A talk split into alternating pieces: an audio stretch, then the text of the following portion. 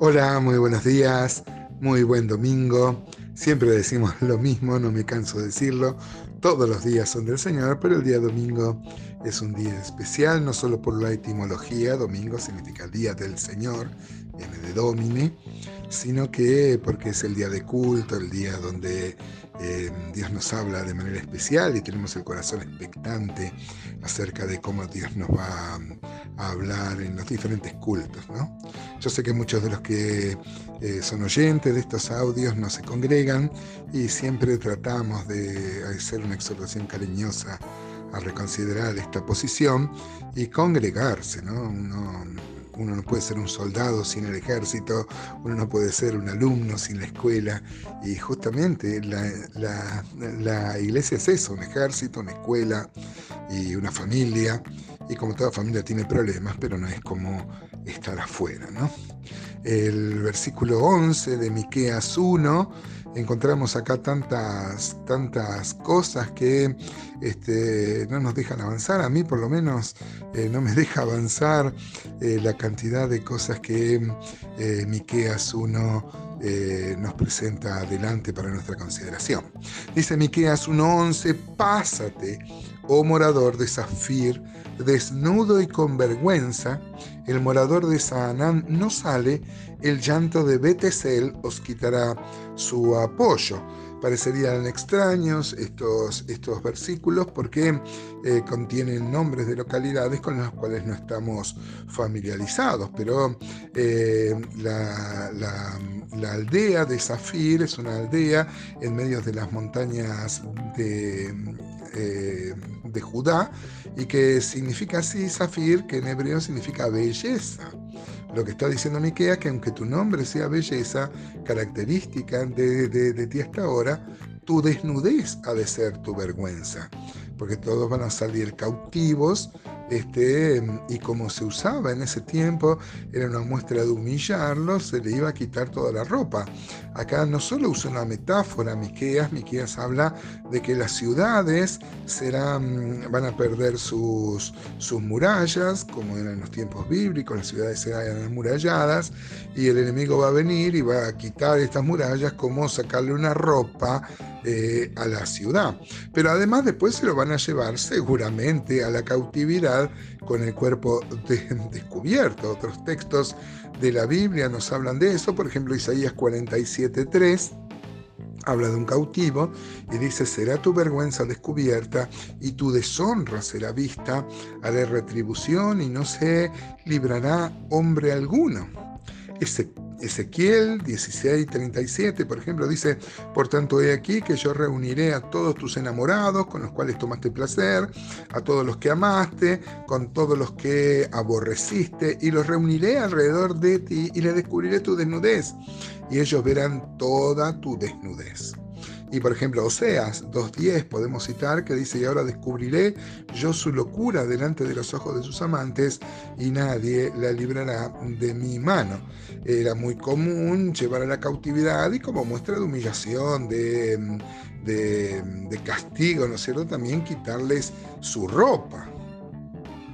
Esta es una ocasión propicia para mencionar algo que no siempre es mencionado y que la iconografía cristiana y tradicional no ha ayudado, es que Jesús fue crucificado desnudo. Hay mucha inferencia bíblica y las costumbres de la época a los, a los, a los este, crucificados se les despojaban de todas sus ropas. En la iconografía que nos viene a la memoria siempre encontramos a Jesús con un taparrabo y es muy difícil que haya sido así. Yo no en absoluto quiero ser este, irreverente, pero hasta eso se humilló nuestro Señor. Nuestro Señor este, dice la Biblia que lo, lo único que tenía de Él era su capa, era su ropa, y aún eso Ahora uno sigue leyendo eh, que también este, había una localidad, que era la localidad de Senam, este, dice acá en el texto que estamos viendo, este, que Senam no va a salir a defender a sus hermanos, claro, porque sentían miedo ellos mismos. Esta Senán es una ciudad de Judá y un lugar donde había rebaños.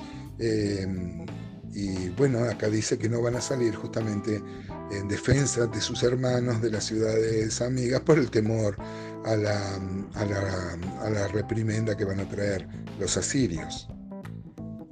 Esta localidad, este Senán, la que no va a salir en defensa eh, de las ciudades vecinas, este, la palabra dice que eh, la palabra hebrea significa como la casa de al lado o cercana, ¿no? Por cercana que estuviese, como el nombre infiere, de Sanaán, este, de Betzel, no recibe ningún socorro ni simpatía de Sanaán, o sea, cuando Betzel cae en manos de los asirios. Así que mm, esto es muy, es muy común cuando hay invasiones eh, esa hidalguía que muchas veces se ve en los protagonistas de las películas no siempre se da en realidad, ¿no? Este, y acá vemos que es, es Anam, en vez de salir a defender o hacer causa común con las ciudades hermanas, dice la Biblia que no van a salir, ¿no? Claro, porque tienen, tienen miedo también del, del enemigo. Que, como la prueba, como la invasión, como enemigo queriendo dominar al pueblo de Dios, muchas veces hace mostrar la hilacha del pueblo. ¿no? Eso también lo podemos aplicar a nuestros tiempos, a las realidades de las iglesias. ¿Cuántas veces vemos eh, la ofensiva de Satanás contra la obra de la, de la, de la iglesia?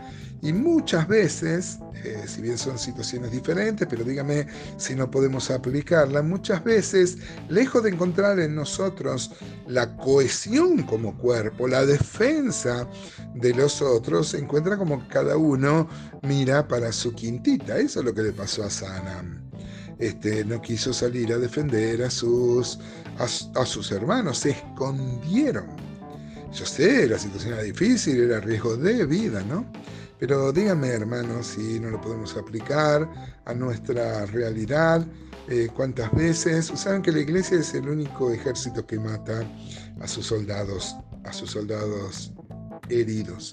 Y, muchas veces vemos caer gente que se quedó en el camino y, seguramente esperaban nuestra, nuestra solidaridad, nuestra comunión, nuestra empatía. Eh, hermanos, Nada debe ser más importante que Dios en nuestra vida. Y luego la familia de Dios. En la familia de Dios y en la obra de Dios tiene prioridad la, la familia nuestra, o sea, eh, eh, la familia pequeña, ¿no? pero somos una familia, somos un cuerpo. Primera Corintios 12 dice que, este, que la iglesia es un cuerpo, si se duele un, miembro, todo el cuerpo se duele con él. ¿No le ha pasado a usted que tiene un dolor de muelas, por ejemplo, y le duele hasta eh, la cabeza, el pecho, el cuello, ¿no? Este, claro, porque se afecta un miembro y todo el cuerpo se duele con él. ¿Qué tal hermano? ¿Qué tal hermana? ¿Cómo ves esto? ¿Cómo ves el desarrollo de la iglesia?